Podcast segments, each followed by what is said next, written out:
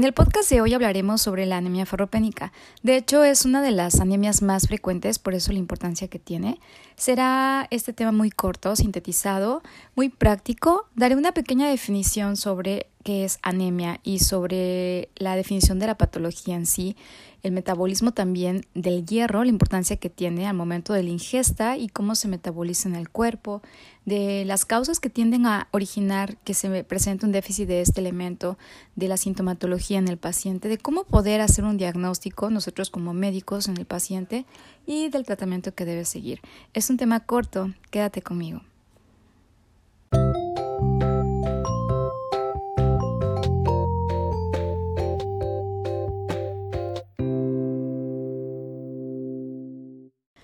Por lo tanto, definamos qué es anemia. La anemia va a ser la disminución de la masa eritrocitaria. Los eritrocitos, si recordamos, van a tener una vida media de 120 días. A través de los eritrocitos se va a transportar el oxígeno eh, con la hemoglobina que se encuentra dentro de ellos. Por lo tanto, la anemia va a ser la disminución de ese volumen de hematíe que se va a medir con un hemograma, eh, las células, el número de células de hematíes, de hematocritos, de la concentración de hemoglobina. Por lo tanto, la Organización Mundial de la Salud va a definir anemia como una disminución de esa hemoglobina y va a variar dependiendo si somos mujeres o si son hombres. En los hombres va a ser una disminución de la hemoglobina menos de 13 gramos por decilitro y en las mujeres va a ser una disminución de la hemoglobina menos de 12 gramos por decilitro. Esto va a variar dependiendo al índice de masa corporal. Por lo tanto, la anemia ferropénica se va a entender como la anemia en la cual existe evidente un déficit de hierro. La ferropenia va a ser la causa más frecuente de anemia. Sin embargo, no todos los pacientes que llegan a presentar ferropenia van a desarrollar un cuadro de anemia. Se dice que prácticamente un 20% de las mujeres llegan a presentarla y de ese 50% van a ser embarazadas que pueden llegar a presentarla. ¿Cómo funciona el metabolismo del hierro en el momento que nosotros ingerimos este elemento? ¿Qué es lo que pasa en el cuerpo? ¿Cómo se absorbe? ¿Cómo se elimina? El hierro normalmente en nuestro organismo va a estar conformado en ciertas cantidades que también va a tener una variabilidad dependiendo si eres hombre o si eres mujer. En los hombres generalmente el organismo tiene una concentración de hierro aproximado de entre 50 a 55 miligramos por kilogramo de peso y en la mujer de un 35 a un 40 miligramos por kilogramo de peso. Em, prácticamente el hierro va a estar, digamos, eh, conformado o agrupado en dos categorías. Va a estar asociado al grupo hemo o no asociado al grupo hemo.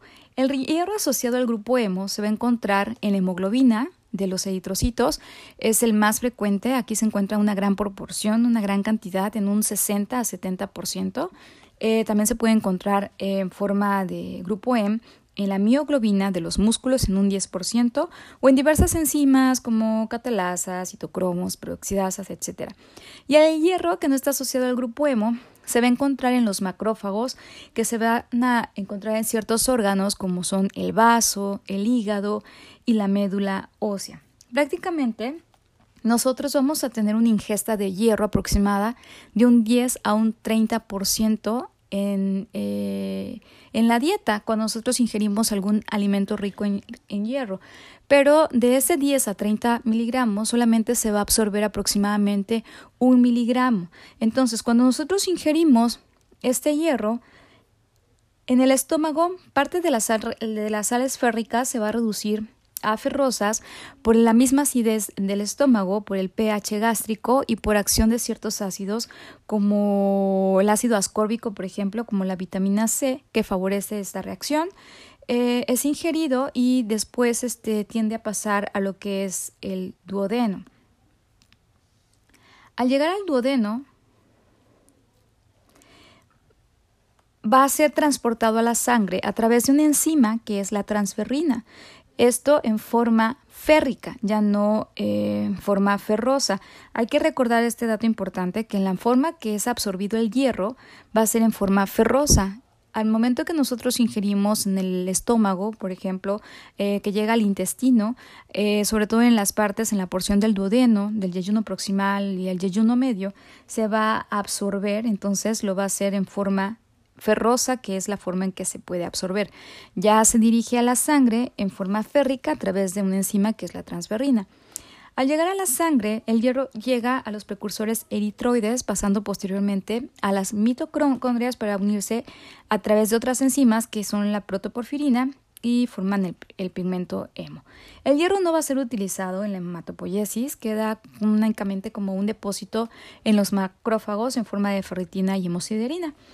Es muy importante tener en cuenta que el hierro va a estar eliminado también todos los días eh, a través de la descamación de las células epiteliales, gastrointestinales, también geniturinarias y a través de las células de la piel. Nosotros siempre vamos a estar eliminando hierro. Y en situaciones eh, eh, extraordinarias, por ejemplo, en las mujeres en el estado de menstruación o en las embarazadas o en las mujeres que están lactando, esta pérdida de hierro va a ser mucho mayor. Las causas que llegan a originar una pérdida de hierro van a ser diversas, varias, eh, que van a influir la dieta, por ejemplo, una disminución en el aporte de hierro, por ejemplo, que no tengamos esa ingesta nosotros de hierro, o una disminución en la absorción, que tengamos problemas de mala absorción con enfermedades como acloridria por algún este, proceso patológico o alguna medicación o por algo, procedimientos quirúrgicos como gastrectomía, cirugía bariátrica, enfermedades celíacas o alguna otra enfermedad malabsortivas. Eh, existen enfermedades congénitas en las cuales hay una deficiencia de esa transferrina que no puede transportar. Entonces, este, esta es una, una de las causas también, o el incremento de de pérdidas de hierro por problemas, por ejemplo, como sangrado crónico. En el caso de los hombres es muy frecuente que surjan problemas gastrointestinales con sangrado crónico, que es la causa más habitual, y en las mujeres puede ser secundario a, su menstruación o secundario a, a, pérdidas ginecológicas o por patologías como hemólisis intravascular y por un aumento en el requerimiento, en las necesidades. Por ejemplo, en las mujeres embarazadas, obviamente el aporte de hierro tiene que ser mayor por el producto o también en el crecimiento, por ejemplo, en los niños que, que necesitan un aporte mayor. Clínicamente, ¿cómo vamos a observar a un paciente con déficit de hierro? Clínicamente es un paciente que va a tener un síndrome anémico general, que va a estar caracterizado por, un, por síntomas eh, adrenérgicos, por ejemplo, palpitaciones, por astenia, el paciente se siente cansado, fatigado, siente que no rinde en todo el día, eh, irritabilidad, está irritable, pierde concentración, eh, se marea, tiene dolores de cabeza, inclusive se fatiga rápido, tiene dificultad para, para respirar. Las consecuencias derivadas a la disminución de hierro, a la ferropenia, clínicamente se va a manifestar con, signos de estomatitis angular en las comisuras de los, de los labios. Hay este, alteraciones en la modificación de la superficie de la mucosa de la lengua, hay glositis, hay erosión, eh, hay atrofia crónica de la mucosa nasal o alteraciones en las uñas, por ejemplo, coiloniquia, que es este, cuando la uña comienza a deformarse en forma de cuchara, hay hundimientos o depresiones. Eh, también se relaciona mucho el síndrome de Plumer-Vinson, que es mm, el crecimiento de, de membranas a nivel de hipofaringe y del esófago que hacen que el paciente al momento de ingerir alimentos sienta molestia, sienta dolor y lo refiere como dolor al tragar, al comer. Eh, neuralgias, síndrome de piernas inquietas, parestesias, eh, o desórdenes en, los alimentos al comer, por ejemplo, eh, tiene tendencia a comer tierra, que se le conoce como pica, o eh, vehemencia excesiva de comer hielo, de estar comiendo hielo, hielo perdón, que se le conoce como pagofagia, y otras sustancias que no llegan a ser nutritivas realmente en el paciente. Esto sobre todo, estas alteraciones se llegan a observar mucho en niños.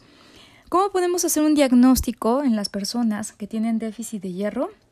El parámetro mm, ideal para detectar esto va a ser el descenso de la ferritina, el, más este, específico, digamos, el de primera alteración en, eh, que nosotros vamos a poder ver reflejado en el análisis clínico, pero existen otras alteraciones como disminución de la sideremia o el incremento de la concentración de la transferrina en el suero o disminución de la saturación de transferrina, pero digamos que el principal que se ve eh, manifestado en el análisis clínico va a ser el descenso de la ferritina. Existen otros, pero digamos que el básico, el principal es este. Y prácticamente el tratamiento va a ir enfocado en restituir ¿no? el déficit que, está teniendo el paciente. Sobre todo si nosotros ya detectamos que tiene un déficit de hierro, el, el paciente, es importante que nosotros diferenciemos, eh, sepamos eh, encontrar qué es lo que está originando que pierda ese hierro. Si hay un sangrado oculto, crónico, pues encontrar, eh, realizar los, los estudios pertinentes para saber la causa que lo está originando, para poder así el tratamiento ser efectivo, porque si seguimos dando hierro y la causa no se corrige, la anemia no va a ceder. Por lo tanto, el tratamiento va a ser la administración de hierro por vía oral, en caso de que el paciente obviamente no tenga algún problema de mala absorción que impida que el medicamento se absorba bien eh, por vía oral y entonces en caso de que de que no sea una contraindicación se puede dar hierro en su forma de sal ferrosa que es la forma que facilita su absorción como 100 a 200 miligramos al día ¿Y en qué tiempo, hasta qué tiempo podemos nosotros dar el hierro? Se tiene que mantener ese hierro hasta que se normalicen los depósitos de este, de hierro, hasta que nosotros le solicitemos una prueba de ferritina sérica y nosotros valoremos que los niveles se encuentran entre 20 a 200 miligramos por mililitro. En ese momento, pues ya nosotros podemos empezar a prescindir del tratamiento porque ya se está normalizando. Esto va a ocurrir prácticamente entre cuatro a seis semanas o inclusive varios meses después que ya se llega a corregir la anemia, o sea, de que vamos a ver reflejado en los estudios de hemoglobina ya, digamos, eh, nivelados la, en parámetros normales. Si el paciente no tolera, obviamente, la vía oral, entonces se le da un tratamiento por vía intravenosa. El primer signo de respuesta que, tenemos nosotros del paciente va a ser el incremento de ciertas células como los reticulocitos que, que, este, que va a tener una máxima respuesta a los 8 a 10 días del tratamiento y va a haber una normalización, como les mencionaba, de la hemoglobina que suele aparecer hacia los dos meses del tratamiento, o sea, eh, y ya el tratamiento por vía intravenosa.